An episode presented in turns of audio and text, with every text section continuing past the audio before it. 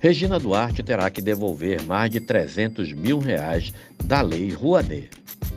A bolsonarista Regina Duarte foi enquadrada pelo governo Bolsonaro e terá que devolver R$ 319.600 aos cofres públicos após ver recusada a prestação de contas de um projeto financiado pela Lei Rouanet.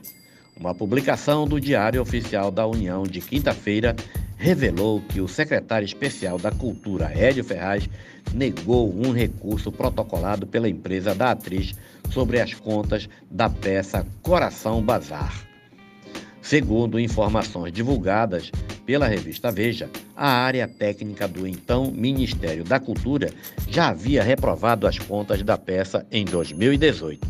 A empresa da atriz captou 321 mil para o espetáculo e, por causa da decisão, foi obrigada a restituir 319.600 ao Fundo Nacional da Cultura.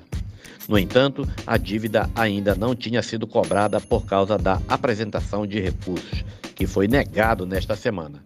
Na ocasião, André Duarte, filha de Regina, filho de Regina e sócio da empresa, havia dito à Veja que a prestação de contas tinha sido reprovada por causa de um descuido, a falta dos comprovantes de que o monólogo tinha sido exibido sem a cobrança de ingressos entre 2004 e 2005, como determinava o contrato assinado pela produtora.